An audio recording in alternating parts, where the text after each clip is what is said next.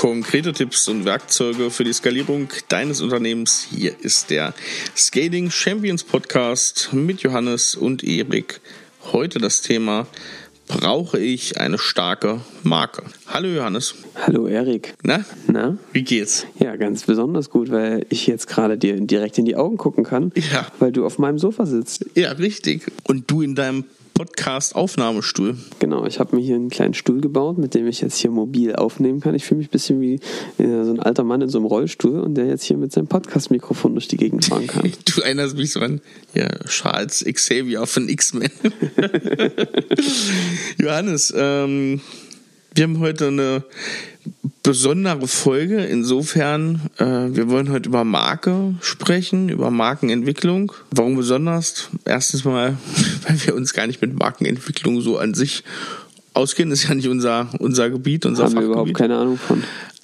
Allerdings waren wir so verrückt und haben uns überlegt, wir äh, entwickeln mal unsere Marke nochmal neu und äh, ziehen mal alles ganz neu auf und soll ein kleiner Erfahrungsbericht einfach werden, weil genau heute an diesem Donnerstag, an dem diese Folge hier erscheint, ähm, ist unser Rebranding vollendet und alles ist draußen und an der Öffentlichkeit. Genau, also SAR wird sterben Drastische Worte. und wir haben das Ganze umgenannt. Äh, Das kann man jetzt hier mal so sagen. Es wird dieses Thema Scaling Champions, die Idee von Scaling Champions, die Idee, äh, IT-Unternehmen, mittelständische IT-Unternehmen zu Scaling Champions zu entwickeln und dass die damit das Rückgrat der neuen Wirtschaft werden. Die steht jetzt im Vordergrund von allem, nicht nur im Podcast, im gesamten Zentrum unserer Marke und ja, das war eine krasse Entwicklung und genau, vielleicht ist nochmal das Wichtigste zu sagen, wir sind keine Markenexperten, wir sind keine Branding-Agentur oder sonst was. Äh, Wir sind einfach nur ein paar Dudes, die Skalierung von IT-Unternehmen machen. Aber ja, wir können ja mal ein bisschen teilen, was wir so jetzt hier uns gedacht haben und was wir so gemacht haben. Genau. Und zwar keine Experten auf dem Gebiet, aber wir kennen natürlich einfach pervers unsere Zielkunden. Und ähm, das kann man ja schon mal vorwegnehmen, das ist ein richtig großer Hebel, um eine Marke zu entwickeln, um Grundsätze für eine Marke zu entwickeln. Die Frage dieser Folge ist ja, brauche ich als IT-Unternehmen eigentlich eine starke Marke? Ja, Weil wenn du die Kreativagenturen, die Markenstrategen da draußen fragst, sagen die natürlich immer ja. Und ich glaube, es gibt ganz viele Unternehmer, Unternehmerinnen, die schon mal Zeit in Workshops reingesteckt haben. Neue CI, neue Identity, Agenturen, viel kreative Prozesse. Am Ende kamen neue Farben raus und vielleicht ne, andere URL, andere Website. Dass jetzt in Umsatz sich das gezeigt hat, dass da mehr gegangen ist, häufig nicht. ja. Und man fragt sich immer so, was bringt das? Genau, was bringt das? Ich glaube, eine andere Sicht, die man da natürlich auch gerade in der IT beleuchten muss, ist das Employer Branding. Viel geht natürlich bei vielen IT-Unternehmen auch einfach darum, als Marke und mit Farben und Grundsätzen und äh, Logos und, und den ganzen Design auch für zukünftige Mitarbeiter interessant auszusehen. Also das ist natürlich auch ein Punkt. Ich habe leider oft das Gefühl, dass das bei manchen vielleicht auch der einzige Mehrwert einer guten Marke ist, gar nicht so auf Kundenseite. Lass uns doch mal dazu kommen, braucht man überhaupt eine Marke? Warum braucht man eine Marke? Was ist das Problem vielleicht auch, wenn man sich zu früh an solche Themen ranwagt? Oder wann sollte man sich überhaupt an diese Themen ranwagen? Wann haben wir uns rangewagt? Naja, also man muss jetzt mal sagen, ich glaube, dass viele fahren da gar nicht so selbst rein. Oder manchmal denke ich, oft ist es, entsteht sowas, dieses Thema Marke, wenn man merkt, wir kommen mit dem, was wir gerade tun, nicht so richtig vorwärts. Wir gewinnen nicht genug Kunden, wir sind irgendwie nicht sichtbar genug am Markt. Ja, also wir, vor allem dieser Punkt, glaube ich, wir sind nicht sichtbar, wir werden gar nicht wahrgenommen. Lässt viele in einem direkten Impuls agieren, zu sagen, wir müssen eigentlich unsere Marke anders aufbauen. Und wenn du dann noch Leute draußen hast, die darüber die ganze Zeit erzählen, diese ganzen Strategen, Gurus, die den ganzen Tag mit nichts anderem Geld verdienen, außer ihrer außer Marken aufzubauen, was oft sehr theoretisch und abstrakt ist und ähm, die das dann vielleicht für irgendwelche Konzerne machen, aber das bei einem mittelständischen IT-Unternehmen überhaupt nicht funktionieren kann. So ein riesen Markenprozess. Da fangen viele an zu sagen, wir kommen nicht genug Lead, wir haben nicht genug Sichtbarkeit, also fangen wir an, Marke zu machen. Aus meiner Sicht, Erik, ist man da eingestiegen bei einem Truckerfahrer, der einem war gequatscht hat und gesagt, hier komm, ich, ich nehme dich mal mit auf den Weg. Aber irgendwann merkt man da, wir sind hier gefahren, gefahren, gefahren. Es hat viel Sprit gekostet. Es waren komische Gespräche zum Teil. Und am Ende wird es auch ein bisschen schmuddelig. Und eigentlich muss man sagen, aussteigen, denn wir stehen vor einer Wand. Es ist die Sackgasse der Woche. Die Sackgasse der Woche ist nämlich. Mit einer Starkmarke finde ich schon irgendwann die richtigen Kunden. Genau. Und genau das ist das Problem. Ja. Das ist so ein bisschen, wir hatten die Folge, was macht unser Marketing eigentlich den ganzen Tag? Das hat schon so ein bisschen Grundzüge beschrieben, ne? Also ich stürze mich auf irgendwelche Kampagnen, auf irgendwas, ohne richtig zu wissen, für was mache ich das Ganze. Also schon allein Content zu erstellen, ohne zu wissen, für wen ich das mache, das ist schon die eine Sache. Aber eine ganze Marke zu bilden, ohne zu wissen, für wen ich das überhaupt mache, das ist. Ja, viele sagen ja, sie wissen, also viele sagen ja, ne, wir machen das natürlich für unsere Kunden.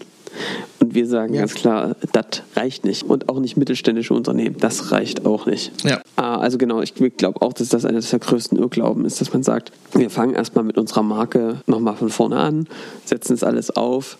Und ehrlich gesagt glaube ich, brauchst eine Marke erst zu einem ziemlich späten Zeitpunkt. Ja, dann lass uns doch mal vielleicht einfach, dass wir das jetzt mal nutzen, diesen Erfahrungsbericht jetzt mal von uns hier nehmen. Wann braucht man das denn? Weil später Zeitpunkt, das war jetzt so ein bisschen das Stichwort. Bei uns war es ja so, dass wir schon seit Jahren jetzt mit diesem Fokus, mit dieser Positionierung, Spezialisierung nach draußen gehen, dass wir mittelständische IT-Unternehmen skalieren.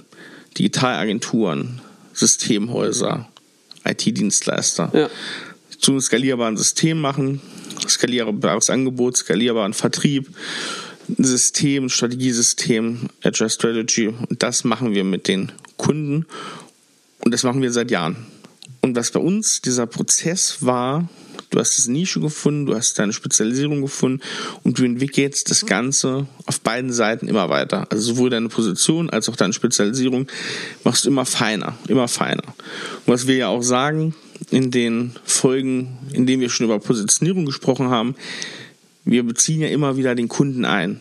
Und ich glaube, wir haben, das war Ende 2018, haben wir dann irgendwann mit so einem Prozess begonnen, dass wir, weil wir relativ fest da drin waren, angefangen haben, so über die Wahrnehmung von uns unsere Kunden zu befragen. Wir hatten in unserem Weekly einen Blog drinne, in dem jeder von uns immer wieder in der Vorwoche einen Kunden befragt hat. Und die Fragestellung, ich war, es waren glaube ich drei, vier Fragen, war so, wie ist die Wahrnehmung in der Branche? Auf uns speziell, wie ist die Wahrnehmung und überhaupt so die Stimmung in der Branche an sich. Was fehlt uns ganz speziell noch dazu, ein Leader in diesem Gebiet zu werden, in dem wir uns befinden. Genau. Das haben wir über ein Jahr erstmal gemacht. Ja, also wir haben über ein Jahr systematisches Kundenmarktfeedback geholt. Das kam eher, glaube ich, aus einem initial aus einem Produkt- und Vertriebsblick, ja. weil wir gesagt haben, wie müssen wir es noch besser positionieren, wie müssen wir das Produkt weiterentwickeln. Aber eben dann kam auch irgendwann klar noch raus, das Thema Positionierung also ein Punkt ist, wo wir einfach noch schärfer werden müssen im Sinne des Wertversprechens. Da ist eigentlich das erste Mal dieser Punkt auch aufgetaucht, ne, mit ja. den Kunden gemeinsam. Genau. Aber das ist schon mal, was ich sagen würde, was ein totales Learning ist. Also dieses strukturierte, konsequent institutionalisierte Feedback. Einmal wöchentlich, einer mit dem Kunden, diese drei Fragen beim Mittag durchgegangen, dem Team gespiegelt. Da kam auch viel äh, positives Feedback, auch Kritik zurück, die wir gleich direkt ans Spie Team gespiegelt haben. Ich glaube, das war echt und das ist immer noch eine super Geschichte, die sofort Kundenblick ins Unternehmen in alle Diskussionen mit reinbringt. Genau. Was dann irgendwann so dieser Effekt war, war, dass man wie du schon sagtest, ganz viel von diesem Feedback direkt umsetzen konnte.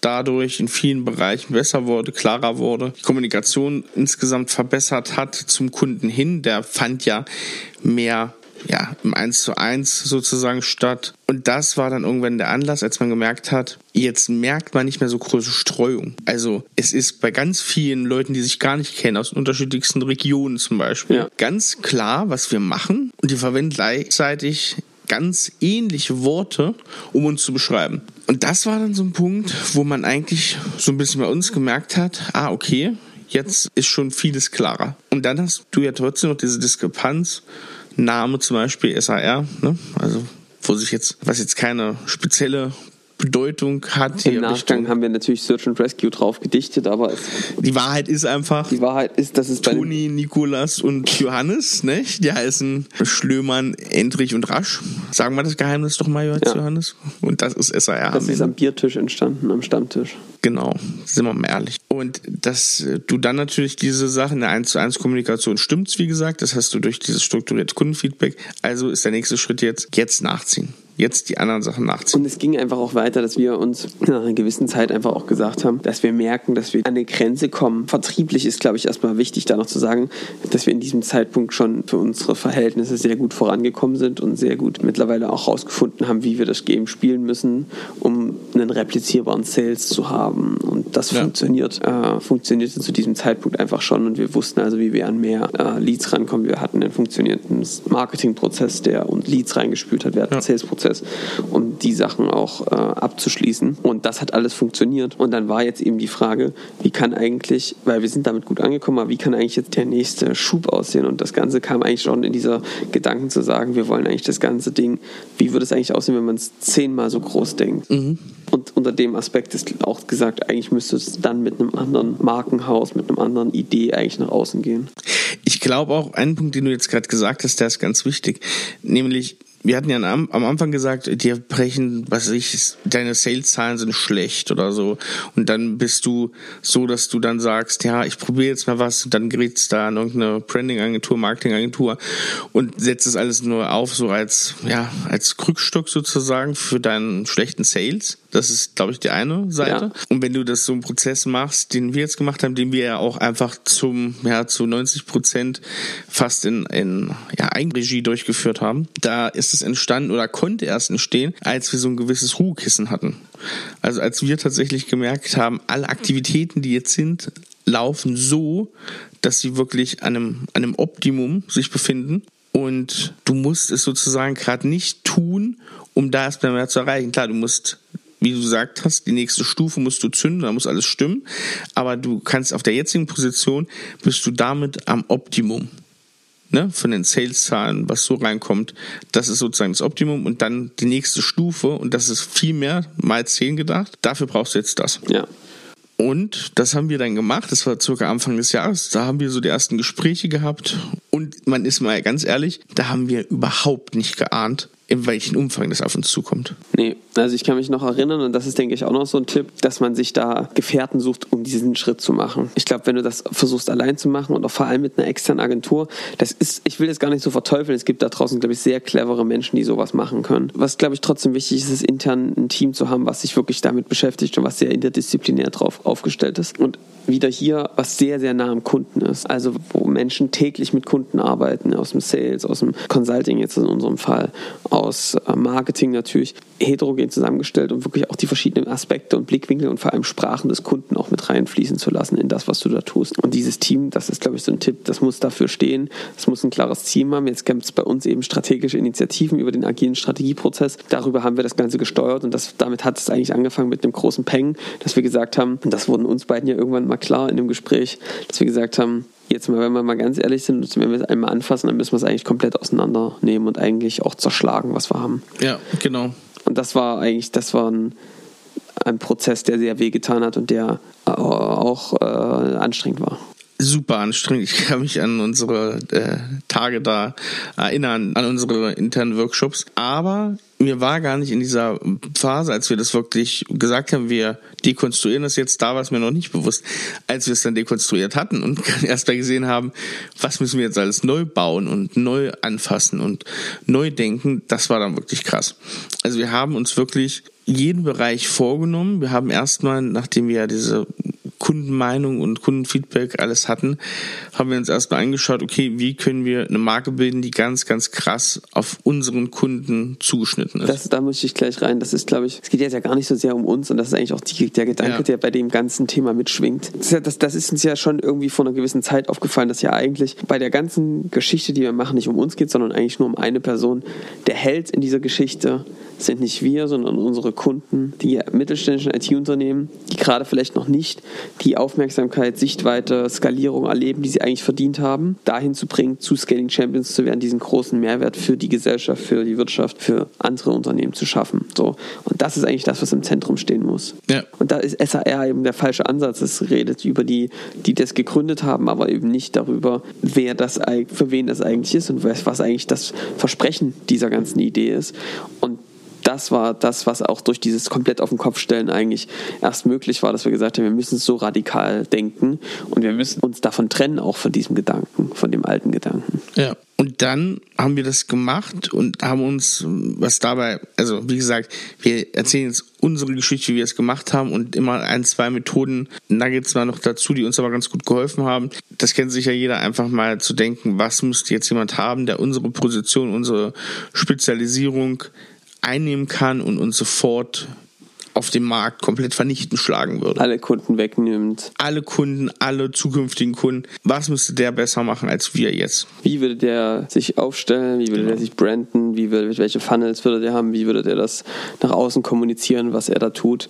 Äh, genau, das war die Kernfrage, unter der wir gestartet sind. Das hilft richtig. Und wenn man da ehrlich mit sich selber ist, ähm, das muss man halt sein weil da darf man nichts, auch gar nichts, was man bisher irgendwie im Thema Sales, Marketing, egal, Öffentlichkeitsarbeit, alles, was man da bisher gemacht hat, darf man irgendwie zu hoch hängen. Man muss wirklich alles kritisch hinterfragen und das hat richtig geholfen uns ähm, total klar zu werden. Und dann fängst du an, diese Kundenausrichtung und diese Ausrichtung, was der Markt eigentlich haben möchte, fängst du an, Grundsätze zu entwickeln und eine Art Leitplanke, wie dein Content, dein Auftritt, ja, ich sag mal, bis hin zum Dresscode ähm, der Consultants beim Kunden, bis dahin, wie alles aussehen muss.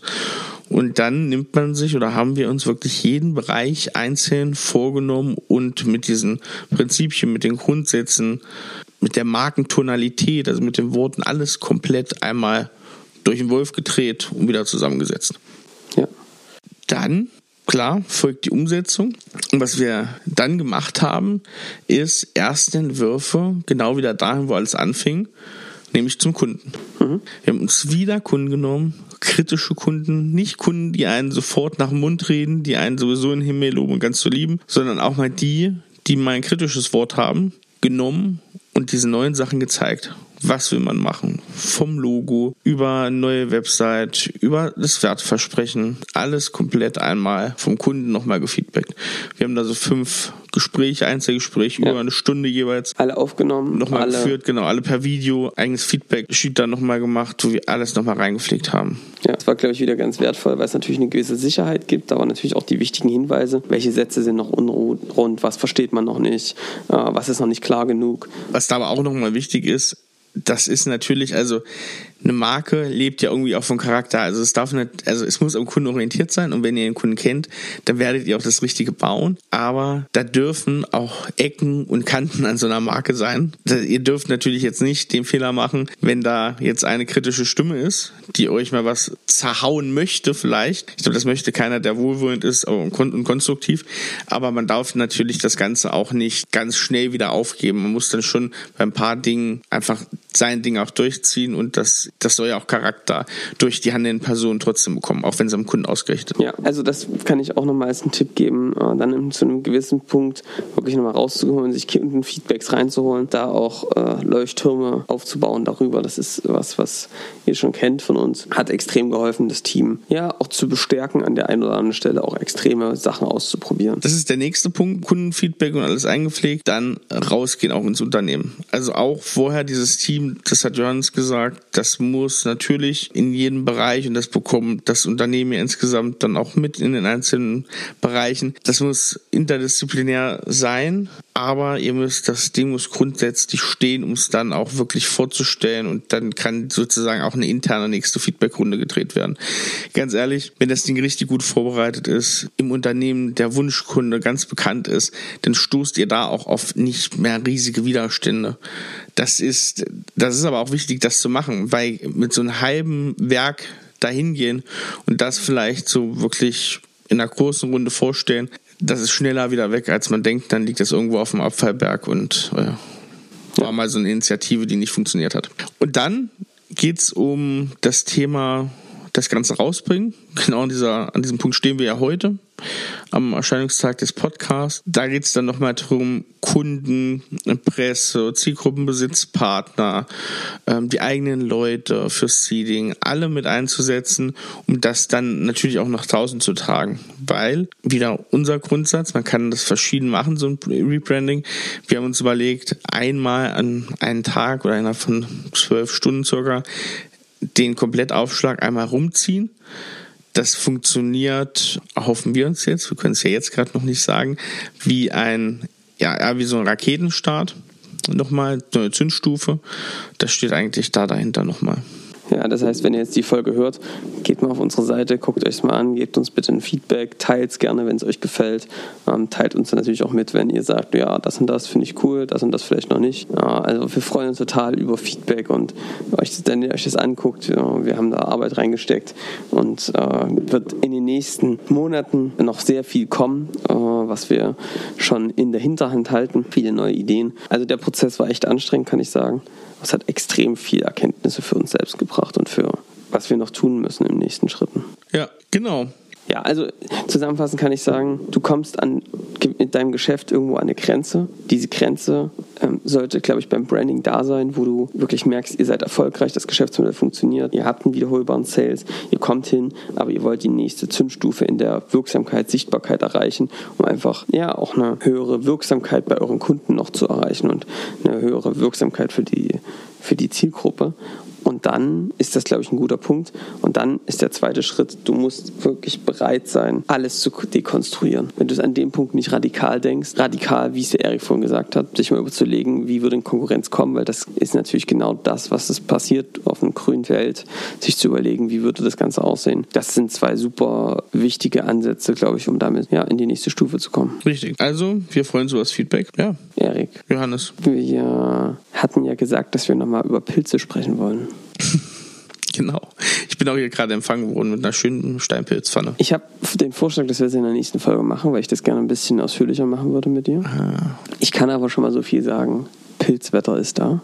Es ist gerade sehr gute Zeit äh, hier, wenn ihr das gerade im äh, Oktober vielleicht so hört, äh, dass jetzt nochmal das gute Wetter genutzt wird, um rauszugehen in die Natur. Ich habe dafür mal noch ein anderes Rezept, wenn wir morgen über Pilze reden. Was hast du? Ich habe, das ist jetzt nicht ein Rezept, es ist eher eine Anregung. Also ein Rezept ist es nicht, weil ich habe das tiefgefroren gekauft. Aber es ist, ein, es ist was, was, was Anregung ist. Ich habe jetzt letztens mir Pelmeni gekauft und die kann man sich auch durchaus mal im Supermarkt holen. Ich glaube, man kann die auch selbst machen, habe ich noch nicht gemacht. Aber wir haben ähm, jetzt vor kurzem Pelmeni gemacht. Man kann die auf zwei Arten zubereiten, glaube ich. Man kann die mit kochen äh, und dann nur ganz kurz mit schön saurer Sahne oder Schmand, bisschen Zitrone dann zubereiten, äh, präsentieren und dann auch verzehren. Und das ist was extrem leckeres, irgendwie auch ein relativ leichtes Gericht damit. Irgendwie Spaß gemacht auf jeden Fall. Man kann die auch braten, funktioniert auch aber muss ich sagen, hat mir extrem viel Spaß gemacht. Das Mysterium der Teigtasche sowieso, oder? Also vor allem durch alle Kulturen hinweg ja. haben die angefangen, Dinge in Teig einzuwickeln. Maultaschen, Ravioli. In Mexiko gibt es ja auch irgendeinen Begriff. Was ja, Empanadas? Nee, doch, Empanadas ja, Ich, ich sehe im so. Mexikanischen überhaupt nicht durch. Das heißt für mich immer mm. irgendwie alles gleich. Alles ja ähnlich. Nee, aber wirklich, Wandtanz. Es ist, ist verrückt, wirklich. Also, ohne Quatsch. Meinst du, die haben sich abgesprochen? Ich glaube schon. Weißt du, was mir letztes Mal aufgefallen ist, Erik? Nee. Was, ich, ich rede ja mit dir über sowas immer gerne, weil du ja dann totalen Background hast. Das wissen ja die meisten nicht. Aber Erik kennt sich mega mit so geschichtlichen Entwicklungen von Nahrungsmitteln aus, weil du das mal studiert hast. Ja, stimmt, ja. Ich habe Geschichte studiert und habe äh, ein Forschungsprojekt zur Ernährungsgeschichte äh, gearbeitet. Und was ich crazy finde, ist so eine Verteilung zum Beispiel von Knoblauch. Mhm, ja. In allen Gerichten in der ganzen Welt wird irgendwie Knoblauch verwendet. Das ist doch verrückt. Ja, das stimmt. Also, da, wenn er jetzt gerade erwartet, dass dann Background kommt, der kommt gerade tatsächlich nicht. Nee, ich würde es einfach mal sagen. Aber ja, das äh, liegt ja zum Teil einfach auch dran, weil Knoblauch ähm, von der Zusammensetzung ist ja ähnlich wie Zwiebeln, aber bei Knoblauch tatsächlich nochmal ein bisschen intensiver, ist ein natürlicher Geschmacksverstärker. Also wenn du bestimmte Stoffe aus dem Knoblauch extrahieren würdest, das geht natürlich auf chemischer äh, Art besser, äh, dann würdest du solche E-Stoffe, die du sonst als Geschmacksverstärker nutzt, aus dem Knoblauch extrahieren können. Und deswegen ist ähm, Knoblauch halt für alles sehr wichtig, weil es halt den Geschmack einfach nach oben setzt. Oder mein absolutes Lieblings äh, Koriander. Ja, das ist, das ist ja übrigens so ein zweischneidiges Schwert, ne? Also ich kann dir sagen, ich habe eine Regel. Ich habe bei mir im Leben gibt es zwei Regeln. Erste Regel ist, mit Koriander wird alles besser. Das hat man schon mal, du hast schon mal irgendwas Hab ich schon mal Koriander gesagt. ja. Meine zweite Regel ist, ich komme gleich wieder zurück. Wir bei Raschs gehen nie zweimal. ich weiß auch nicht, woran das liegt, aber wenn wir bei mir, ich wohne, wir wohnen relativ weit oben im, im, im Dach und bei uns gibt es wirklich eine Regel, wir laufen nicht zweimal zum Auto. Einmal alles komplett vollpacken, wie so ein äh, äh, Sherpa, ja, der, Ja. der Himalaya hochgeht, so Ach, vollgepackt, so, ja. dann dort hoch, einmal, nicht zweimal laufen. So, kommen wir mal zurück zum Koriander. Was ist ja crazy, dass zum Beispiel in einer, in einer mexikanischen Küche gibt es ja Koriander. Tomatensalat, ne, machen Mhm. Ja. die zum Beispiel. Und dann gibt es den wieder in der asiatischen Küche. Es äh, gibt ja diese Leute, die Koriander seifig finden, also die es gar nicht essen können, die es ganz eklig finden. Und es gab jetzt eine neue Studie, glaube ich, dazu, dass das äh, sogar genetisch bedingt ist, ob man Koriander leiden kann oder nicht. Ich mag ihn ganz gerne. Ich auch. Ich finde auch, dass der ein bisschen seifig schmeckt, aber es schmeckt geil. Das, ja, ja gut, ich sag mal so, in den Mengen, in denen Ich den esse. du den dann auch isst, dann ist es auch was anderes. Ich habe auch noch was, aber dann schließen wir mal ab. Ich habe den Ricotta neu entdeckt. Ich war ja jetzt ähm, in Apulien und äh, ich habe... Oh, Erik, da müssen wir auch nochmal dann reden. Ah, das machen wir, Da, dann machen wir das dann. Oh ich erzähle nächste Woche nochmal über Ja. ein paar Fischsachen. Und über Pferd. Ich habe Ricotta, kennst du ja auch. Bei uns im Supermarkt gibt es meistens nur eine und ich dachte mal, das wäre die Variante. Es gibt ja Ricotta, Weich. genau, weich. Weichkäse. So ein bisschen, genau, so ein bisschen krümelig. Ne? Und dann ist mir jetzt mal aufgefallen, ich bin oft in Italien, aber das hat noch nie so eine Rolle gespielt. Ricotta gibt es tatsächlich in ganz vielen verschiedenen Varianten. Also erstmal wird er ganz anders hergestellt, das würde jetzt aber zu weit führen als anderer Käse. Aber Ricotta gibt es auch in gereift. Und wir hatten erstmal einen Ziegenricotta, einen geriebenen in einem Restaurant zu einem Pasta-Gericht. Und ich habe hier, wir hatten ja Strategiewochenende jetzt mit Scaling Champions. Und da habe ich einen mittelharten Ricotta mitgebracht. Ist so ein bisschen salzig, geht fast in so eine eher trockene Feta-Richtung. Ne? Ja, war ist ganz, lecker. ganz interessant. Scheint so ein Game zu sein. Da gibt es noch ein bisschen was zu entdecken. Und ich habe wieder Fiburata und sowas gegessen. Also Mm. war, war Käse, Käse und Fischreich. Können wir nächste Woche nochmal reden? Dann reden wir über deine Pilze auch noch. Ja. Und, oder über, über die Pilze im Wald vielleicht, ja. Und Johannes, ich würde sagen, bis nächste Woche und euch da draußen auch eine richtig gute, erfolgreiche Woche. Wir freuen uns über das Feedback, wie gesagt, zum neuen Markeninhalt von Scaling Champions. Genau, bitte geht auf unsere Seite www.scaling-champions.com. Ja. Ihr kommt auch auf die, über die alte SAR-Seite dahin. Das wird es auch alles weiter geben. Aber, also mit Überleitung natürlich, die alte Seite wird es nicht mehr geben. Aber guckt euch mal das an, sagt mal, wie ihr es findet, gebt uns Feedback, teilt die Sachen. Das hilft uns total, Genau. die Idee größer zu machen. Genau. Und für den Podcast, da gilt natürlich wie immer abonnieren, liken, teilen. Das hilft, dass das Ganze hier noch mehr verbreitet wird. Wir hören uns nächste Woche und ich habe es im letzten Podcast angekündigt. Wir starten in der nächsten Woche, jetzt auf jeden Fall, Ja.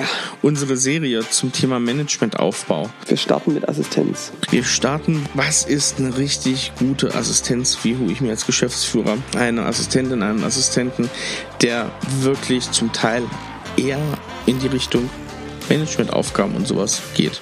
Seid gespannt. Bis nächste Woche. Ciao. Ciao.